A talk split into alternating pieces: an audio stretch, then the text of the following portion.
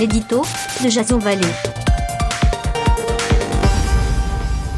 Bonjour à tous, nous sommes le 9 avril 2019 et voici le titre de mon éditorial qui s'intitule La page Gon est tournée. C'est qu'on en verserait presque une petite larme.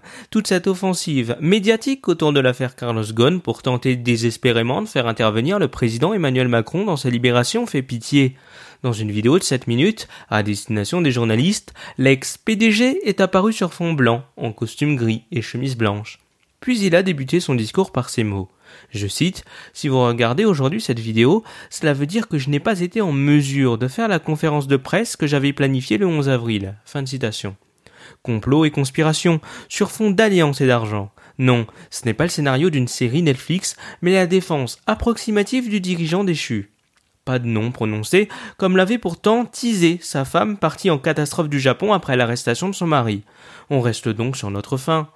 On ne s'étonnera d'ailleurs pas de l'absence de personnalité politique ou économique venant le défendre, quid également des syndicats et du ministre de l'économie, visiblement pressé de tourner la page.